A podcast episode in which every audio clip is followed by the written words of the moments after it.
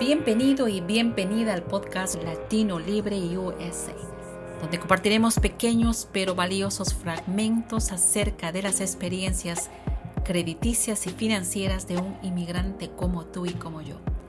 Compartiremos anécdotas y consejos de nuestra gente latina en Estados Unidos. Acomódate y disfruta de estas prácticas.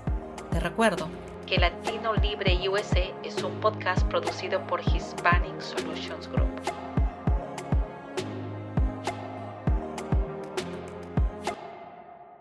Latino Libre USA y no podía faltar un inmigrante como tú y como yo, pero que nos trae alegría.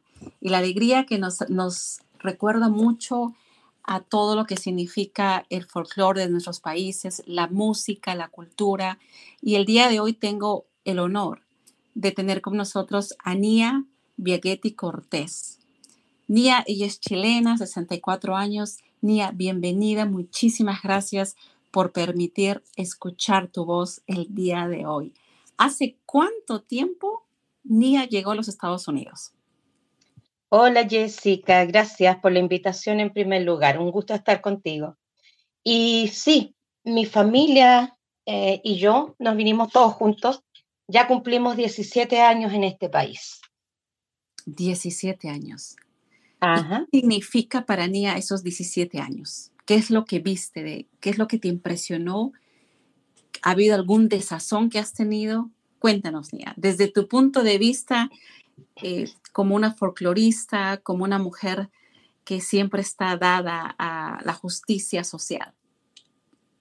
Sí, mira, la verdad es que mm, tengo que ser muy agradecida de este país porque nunca me he sentido en lo personal discriminada cuando nosotros nos vinimos, pensamos que nos íbamos a enfrentar a lo peor y vinimos con ese ánimo, okay. eh, preparado para lo peor. Pero felizmente, en, en, lo que a mí respecta, creo que no, nunca, nunca llegué a, a, a sufrirlo. Ahora, obviamente aquí hay mucha diferencia entre mi país, que Chile, entre nuestros países latinoamericanos en general, eh, y este país. Entonces hay, hay muchas cosas que, en las que hemos tenido que adaptarnos y, y que a veces eh, nos ha costado un poco más, eh, pero en general eh, yo creo que gracias a Dios, en lo personal, como te digo, tuve em, un, una buena adaptación. De hecho, me sigo adaptando, ¿no? Claro. ¿Y qué como que uno nunca termina. ¿Y cuál fue lo más difícil para ti y tu familia? Bueno, eh, yo la verdad es que eh, hablaba inglés. Yo estudié inglés eh, siete semestres en mi país, en mi carrera. En la carrera que yo estudié tenía siete semestres de inglés, pero la había estudiado un siglo antes de venirme, entonces no la había practicado. Claro. Y yo creo que eh, el, esa barrera del idioma em, nos empezó, aparte que yo, yo, era supuestamente la traductora de mi grupo familiar. claro a estas alturas mis tres hijos son mis traductores porque um, ellos aprendieron mucho mejor y como familia, en realidad el, mayor problema yo creo que fue la, um, la barrera, la barrera del, lenguaje. Claro, la barrera del lenguaje, eh, la, buscar las viviendas y recursos. En la parte, en la parte que, que, tiene que ver con recursos para las familias, ¿te fue fácil encontrar esos recursos? ¿Fue adaptable para tu familia? Mira, la verdad es que nosotros llegamos y conocíamos gente aquí y esas personas nos orientaron a buscar ciertas ayudas, pero la verdad es que nunca fue mucha tampoco porque eh, tuvimos la, la, bendición, en realidad, la posibilidad de, de venirnos eh, eh, con cierta cantidad de dinero como para poder eh, solventarnos los primeros tres o cuatro meses. Entonces, como no, no sabíamos mucho de todo esto, en realidad hicimos uso de una que otra ayuda por aquí, por allá. Después me enteré que había mucha más ayuda. Así es, así. Y para la gente de Latinoamérica que nos dice que a pesar que es un país capitalista, pues las ayudas sí existen, las ayudas sociales es completamente accesible y normal y, y eso es a veces un poco anecdótico que en nuestros propios países que, querramos negar esa posibilidad de la gente que no puede y debe, debería tener un acceso como lo tenemos nosotros acá. ¿Eso te ha sorprendido a ti o, o ya sabías que existía eso? Porque no, tú no. muchas más ayudas. Sí, no, la verdad es que eso me sorprendió mucho, mucho, mucho, y en general me, me, sorprendió mucho más cuando mi hija, eh, que era adolescente en esa época, quedó embarazada y la verdad es que me sorprendió gratamente el nivel de ayuda que hay para, para todo este tipo de, de situaciones. Em, y sí, ahora hablando, digamos, ya, ya, que me tomas el tema, sí realmente choca un poco cuando tú comparas em, esa como apertura eh, que hay aquí en relación a este tema versus lo que tenemos en, en nuestros países. Claro, yo creo que eh, cuentan un cuento, ¿verdad? Porque lo que nos cuentan allá es que eso no existe y que va en contra de la modernidad y contra el avance económico pero al contrario, lo que vemos, los que vivimos acá y hemos aprendido de eso, eso ayuda a que la gente pueda salir adelante. Y creo que no tiene nada de malo en que la gente acceda a ese tipo de programas. Y definitivamente creo que los estados del norte tienen mucho más eh, estos servicios sociales más que el sur. Eso también te sorprendió, me acabas de decir lo de tu hija, y, y sí es cierto. ¿Qué, es lo que, ¿Qué otra cosa más te sorprendió? Que de repente se dice en nuestros países, pero cuando uno llega acá, las cosas son diferentes. Sí, bueno, me, otra cosa que me, que me sorprendió fue, y que me sigue sorprendiendo hasta el día de hoy, es que el hecho de que uno llega como inmigrante, eh, no tienes derecho a tener ningún tipo de permiso para trabajar, sin embargo, tienes la obligación de pagar tus impuestos. Eh, no tienes derecho a comprar un vehículo porque no puedes sacar un seguro de vehículo, pero sin embargo, em, o sea, digamos, puedes comprar un vehículo, pero no puedes sacar el seguro porque entonces hay como varias cosas que son como, como contrapuestas, exacto, claro. Em, pero bueno, eh, por, por, otro lado, em, es muy interesante también saber que en este estado en el que nosotros vivimos es un estado muy, muy amigable con, con el inmigrante. Y yo creo que en ese sentido fue que quizás eh, no, no, lo pasamos tan mal, entre comillas, como pensábamos que podría ser, porque este estado en ese sentido eh, tiene mucha diferencia, como tú decías, con los estados del sur. Así es. Y, definitivamente la gente que nos escucha en Latinoamérica, eh, algunos rincones de los Estados Unidos y de repente no tienen la oportunidad de salir y se está dando la oportunidad de que nuestras voces se escuchen y están escuchando las voces de primera mano de gente que ya vive acá y dice, sí existe. Y como tú dices, hay muchas contradicciones que definitivamente tienen que ver por, la, por cosas políticas y por tantas cosas que han cambiado en los últimos años. Pero hay algo bien interesante en tu historia, Nia. Tú eres una bio terapeuta neuroemocional, pero al mismo tiempo eres una artista, eres una cantante folclórica. ¿Cómo tú pudiste practicar eso en, en, este país donde yo he visto, y para la gente que me escucha, eh, ella, Nia, tiene su grupo que nos va a poder explicar y lo que ella presenta a, la comunidad caucásica, a la comunidad que nunca ha escuchado la música de, Latinoamérica, pues es algo increíble para ellos, pero para nosotros también. ¿En qué momento tú decidiste voy a hacer, voy a poner al tapete mi música, la música chilena, la música que incluso ustedes tocan de diferentes países de Latinoamérica? Mira, la verdad es que fue una idea que nos trajimos desde allá. Eh, yo siempre, desde que yo era una adolescente, em, que siempre canté y bailé folclore. Yo soy eh, cantante y bailarina folclórica desde mis, bueno, desde siempre en realidad, pero ya en un grupo un poco más como profesional, por decirlo entre comillas, em, de los 16 años. Entonces, cuando nos íbamos a venir, como te digo, decidimos que éramos o todos o ninguno. Entonces dijimos, bueno, tenemos que mantenernos conectados y dijimos, vamos a hacer un grupo. Por último, mira, éramos, éramos cuatro adultos ya, entre comillas. Mi, mi segundo hijo tenía 16 años en esa época, pero él también, él ya bailaba en Chile. Él en este minuto él es eh, instructor de Zumba, pero él era bailarín folclórico en Chile. Mi hijo mayor, em, él era director de un grupo de música folclórica mi marido y yo bailábamos, ah, bueno, mi marido había dejado de bailar, yo también hasta hacía un, tiempo, pero nosotros nos conocimos eh, en el grupo folclórico, entonces eh, yo nací en una familia muy, muy folclórica, entonces es algo que va contigo, es, como imposible dejarlo. Claro, es, es, imposible. Mi hija era muy pequeñita todavía, pero así todo, cuando formamos el grupo, ella también se integró a bailar. hicimos un grupo de niños, de niñas, mejor dicho, y también se integró. Entonces nos trajimos esa idea y llegamos aquí y nos encontramos con una comunidad chilena que la verdad estaban como ávidos de poder hacer algo. Y se dio muy fácil. En el primer año ya estábamos participando en, el, en las fiestas patrias de Chile.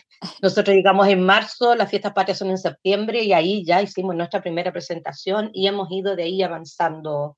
Em, en la medida de las posibilidades, eh, nos hemos ido abriendo posibilidades, conociendo gente aquí. Si hay algo que yo tengo que destacar de este país, es esa, esas posibilidades que son enormes para la gente, para nosotros, digamos, los latinos. A lo mejor hay muchos que no lo saben porque a lo mejor no lo han intentado, pero hay, hay mucho, eh, mucho proyecto para poder trabajarlos. Eh, nosotros empezamos de la nada, sin nada, digamos, con nuestro, poniendo plata en nuestros bolsillos, con, la, con los compañeros del grupo, pero de a poco nos fuimos dando a conocer y, y bueno, así hemos ido, hemos ido avanzando. avanzando claro. Como digo, fue una idea que ya traíamos. Claro, y cuando tú... Nos vinimos con esa idea. Claro, y cuando tú te refieres a las oportunidades culturales, ¿verdad? Porque hay ese hambre de conocernos, ese hambre de, escuchar esas, esas melodías hermosas y también la parte de la nostalgia que tienen muchos inmigrantes de escuchar nuestra música. Y también yo creo que lo que ha pasado a nivel de, de todos los inmigrantes es que nos contagiamos. Yo creo que cuando es Día de Chile, todos nos volvemos chilenos, cuando es Día de México, todos nos volvemos mexicanos. Y es, una, es una hermandad que definitivamente no tiene precio y creo que en los últimos cuatro años se ha acentuado a que ya nos, nos separemos, sino creo que estemos más juntos que nunca. ¿Tú lo notas así, Mía? Sí, sí, fíjate, definitivamente. Yo siento que los, los em, latinoamericanos que estamos fuera, en este caso, que estamos viviendo aquí en este país y tenemos esta comunidad, somos mucho más abiertos a la comunión, a la unión, a la comunión, a la mancomunión de voluntades y, de borrar fronteras. Eh, somos mucho más em, decididos y, apegados, por decirlo de alguna manera, a poder eh, sacar eh, lo que somos como Latinoamérica unida, entre nosotros como que se da mucho eso, que a mí me da mucho gusto que, em, no sé, seamos peruanos, chilenos, colombianos, bolivianos, mexicanos, o sea, estamos todos unidos por algo que supera las, las barreras las fronteras.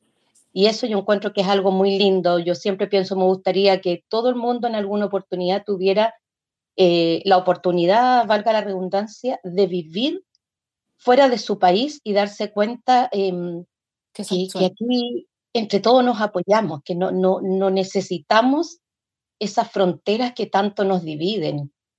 Yo, yo siento que eso es algo que, que realmente em, es muy destacable uno se acultura también, ¿no? Tú traes tu cultura, pero te aculturas con la cultura, con, con la de aquí, y también, em, em, por lo menos, como te decía, desde mi punto de vista, de mi experiencia, el americano ha sido muy, muy abierto y, siempre está muy interesados en preguntar qué es lo que hace y cómo lo haces. Y, em, entonces, yo sé que no son todos, pero por lo menos a mí la gran mayoría. Eh, y eso es algo muy lindo de, de poder vivirlo, sentirlo. Claro, porque algo que sí es predominante en este país es, es la cantidad de, apoyo que dan a la cultura, que es lo que le falta en nuestros países. En nuestros países nuestros artistas se mueren de hambre y, es una lástima verlos así, es una lástima saber que de repente tienen que hacer trabajos extras porque no podrían subsistir y a lo que tú te refieres, ¿no? Pero también los, la gente que hace música, como lo haces tú, a los artistas que traen lo mejor de, nuestro, de nuestra cultura latinoamericana, tienen algo que de repente no tienen ni los políticos ni los hombres más poderosos, que es traen lo mejor de nosotros. Y creo que eso es lo que tú estás plasmando al hacer posible que todos los grupos eh, étnicos de todas las de diferentes países nos sintamos que cuando es Día de México todos lo celebremos y cuando es Día de Chile todos lo celebremos. ¿Tú consideras que eres parte de ese, de ese nuevo camino que se está abriendo para la comunidad latina en los Estados Unidos a través del arte y a través de la música? Sí, sí, la verdad es que sí me considero parte y muy agradecida por lo demás, porque tal cual tú lo dices, yo hoy día, mi, mi hijo mayor, él tiene la posibilidad de vivir de la música, cosa que en nuestros países sería casi imposible. Mi segundo hijo tiene la posibilidad de vivir de la danza, que es lo que ellos más aman. Em, yo eh, todavía reparto mi tiempo en, tres distintas actividades, una que estoy recién empezando, como es las terapias, pero em, yo creo que todos tenemos la posibilidad de, de hacerlo de alguna manera. Ahora, honestamente yo he escuchado también personas que dicen, sí, bueno, los americanos tienen como la obligación de hacer, de, digamos, de, de, poner a disposición de la comunidad de color, entre comillas, todos estos grants para poder sentirse también de alguna manera que están haciendo algo bueno. Pero la verdad es que yo, yo considero que si bien es cierto, puede, puede que sea así, pero igual em, hay mucha, mucho beneficio y, y, y, muchas puertas que se abren independientes de la intención que haya detrás. Entonces eh, yo siento que sí, que efectivamente eh, soy parte, somos parte de eso y muy, muy agradecida por lo demás, con sus pros y sus contras, como puede ser, pero mucho agradecimiento yo siento por todas esas posibilidades. Eh. Así es, y que es algo que debería, como, dime. Sí, y es algo que debería aprender Latinoamérica, de poner los recursos necesarios y obligatorios a, a los artistas.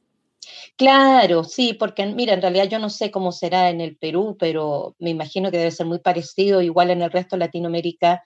En Chile hay un dicho que dice, em, ah, bueno, nadie es profeta en su tierra, eso es un, eso es un dicho mucho más, más universal, pero eh, el pago de Chile, eso es, el pago de Chile. Y eso significa que Chile no valora a, a, a sus artistas. Wow a, la gente que, que, triunfa. Hay mucha gente que en Chile es mal mirada, en Chile existe, y con todo el respeto y cariño por mi país, eh, pero existe algo que se llama chaqueteo y que significa que cuando la persona, mientras más va subiendo, el resto lo empieza a tirar de la chaqueta, digamos, el vestón, la, qué mm. sé yo, como se llama en Chile, se le dice chaqueta. Entonces lo empieza como a chaquetear para que la persona no siga subiendo. Sin ah. embargo, en el extranjero a esa misma persona le va maravillosamente porque logran apreciarlo más allá de, juicios. De juicios, eh, correcto. Correcto. Y ahora, y en Latino Libre USA hablamos de un inmigrante a otro y vamos a hablar de un tema que definitivamente no lo vamos a dejar de lado el día, que es la parte de crédito. ¿En qué momento tú aprendiste la importancia de tener crédito en los Estados Unidos? Eh, al momento de, llegar.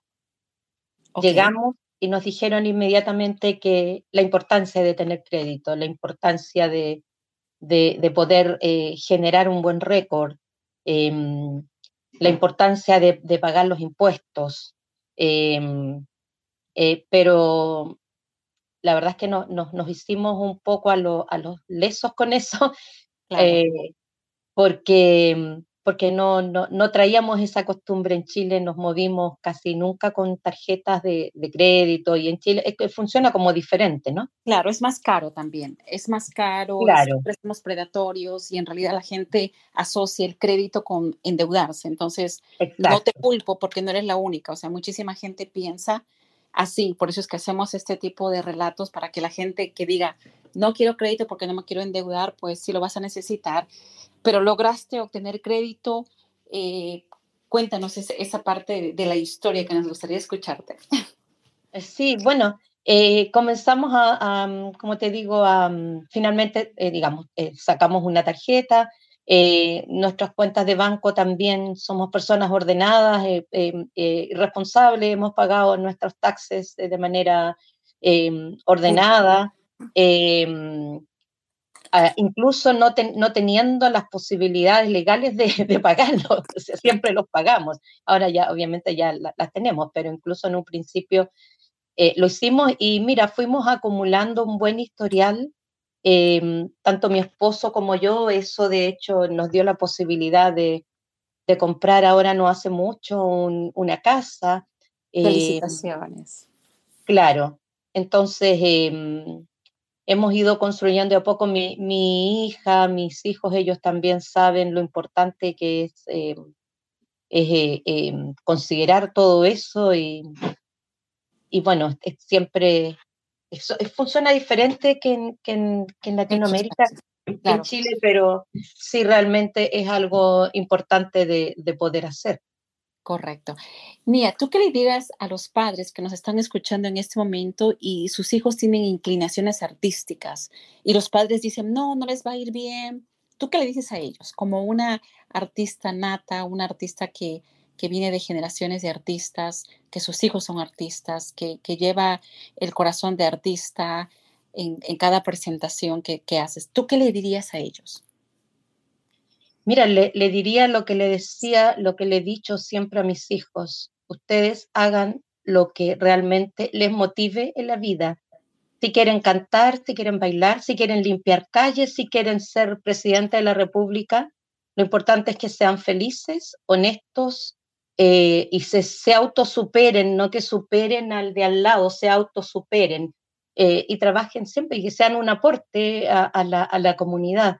Y, eh, y a los padres, de, claro, de todas maneras uno, uno no puede pretender que tus hijos sean lo que tú no llegaste a ser.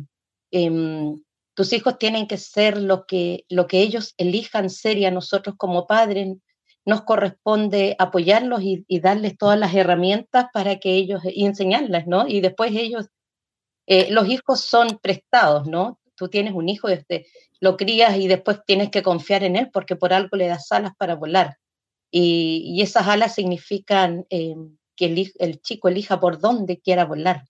No tenemos por qué demarcarle el camino. Y si quiere ser artista, eh, independiente de dónde esté, si está en Estados Unidos tiene muchas más posibilidades, si es que trabaja, si es que realmente se entrega con pasión a lo que está haciendo, que es mucho, es mucho más difícil ser artista es que ser a lo mejor, no sé, estudiar algo porque ya alguien más te da un trabajo, el artista se autosubvenciona eh, salvo que tengas mucha suerte, ¿no? Y que te descubra por ahí un productor y te lleve, pero en general eh, la gente que yo conozco aquí es gente que, que lo hace por amor, porque realmente le ama lo que hace y mm, entonces eh, normalmente es como autosubvencionado, pero yo prefiero un artista autosubvencionado que un ingeniero y feliz que un ingeniero amargado ganando eh, miles de dólares, de todas maneras, para eso es lo primordial, ser feliz, que vive en paz, que vive en, congruencia consigo mismo o consigo misma. Claro. Y Nia, ¿dónde te podría, eh, cuál es el nombre de tu agrupación en, Minnesota?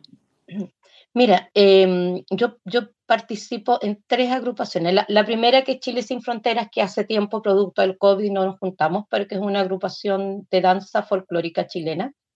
La segunda es eh, que creamos con mi hijo y, y, un, eh, y dos personas más, mi, cuñado y, mi sobrino, hace ya 17 años, no, 15 años, que es Almandina, pero en este minuto eh, yo participo en Almandina ya como, ahora como, como, como danzante. Okay. Estamos, estamos haciendo un espectáculo que no solamente es música, sino que además estamos bailando. Y el tercer grupo, que grupo entre comillas, digamos, es un dúo, que es el que tengo con mi hijo, que se llama Inayuca, y que ese dúo em, lo comenzamos nosotros en cuanto nos vinimos, porque yo siempre canté a dúo en Chile y mi hijo tenía su grupo, y cuando llegamos acá estábamos él y yo, su guitarra. Entonces eh, eh, hicimos este dúo, posteriormente le pusimos ese nombre, Em, y nos gusta mucho porque a través de este dúo nosotros eh, eh, no solamente cantamos canciones folclóricas latinoamericanas, sino que nosotros nos abocamos mucho a la canción social, a, lo que fue la, nueva canción chilena, la trova. Em, entonces, eh, en realidad, es ese mensaje que lamentablemente ha pasado de generaciones en generaciones, muchas veces hasta el día de hoy no ha sido escuchado. Así y, están haciendo un buen trabajo, están haciendo un buen trabajo con eso, los felicito. Y Nia, muchísimas gracias por tomarte el tiempo de compartir tu experiencia, de compartir ese hermoso mensaje como cantante, como artista y la invitación para que los hijos que quieran dedicarse a eso lo hagan. sí. Así es. No, gracias a ti, Jessica. Yo, sabes, quiero decirte algo muy cortito. Nosotros en Chile estamos en este minuto en un proceso, yo creo que es el proceso político más importante que hemos tenido en los últimos años, y que es el proceso, eh, es un plebiscito que vamos a tener que ir a votar el 4 de septiembre para elegir eh, una nueva constitución, para decir que sí la queremos o que la rechazamos. El hecho de querer esta nueva constitución, que fue hecha por primera vez por 155 personas, representantes de todas, de toda la, eh, de todo Chile, tanto em, eh, profesionales, amas de casa, gente de, eh, es paritaria además, es con reconocimiento, gente de los pueblos indígenas, es una constitución, es un proyecto de constitución redactado por primera vez por personas representantes de todo Chile y no entre cuatro paredes, digamos que, que, fueron hechos por políticos interesados en, mantenernos siempre lamiendo la bota, ¿no? Así entonces ahora se viene esta votación y yo solamente, si esto lo escucha eh, chilenos, los insto a, ir a votar y a poder realmente cambiar y definitivamente despedirnos de los vestigios que quedan de, la dictadura, porque esta fue la, la constitución que se hizo el año 80 en la dictadura cívico-militar de Pinochet. Así es. Y yo creo que también es un logro para Latinoamérica, porque yo creo que Chile representó la copia y la excusa de otros países para querer implantar políticas económicas y sociales completamente ajenas a una a, la capacidad de poder acceder a lo básico. Y lo vemos acá en Estados Unidos. Así que eh, yo espero que la gente que te está escuchando, ni que son chilenos, a nivel de los Estados Unidos y a nivel de Latinoamérica, pues tenga la oportunidad de, hacer algo por su país. Y yo creo que en es, el momento más importante es cuando te llaman a las elecciones y tener que votar específicamente para algo tan importante como es la constitución de, de Chile. Nia, muchísimas gracias por tu tiempo y conmigo será hasta mi próximo episodio, amigos. El día de hoy estuvo con nosotros Nia. Tus últimas palabras, Nia, para despedirnos. Solamente agradecerte, Jessica. Siempre es un gusto conversar contigo. Y bueno, espero em, que quienes nos escuchan puedan también haber sacado algo limpio de esta conversación. Yo muy agradecida, muy bendecida como siempre. Un abrazo grandotote. Gracias, Nia. Chao. Nos vemos. Chao, chao. Gracias por habernos acompañado. Síguenos en todas nuestras redes sociales. No te olvides de suscribirte a este podcast y activar tus notificaciones para que te enteres de cuando subamos un episodio nuevo. Y aprendamos juntos sobre la vida crediticia de un inmigrante como tú y como yo. Hasta la próxima.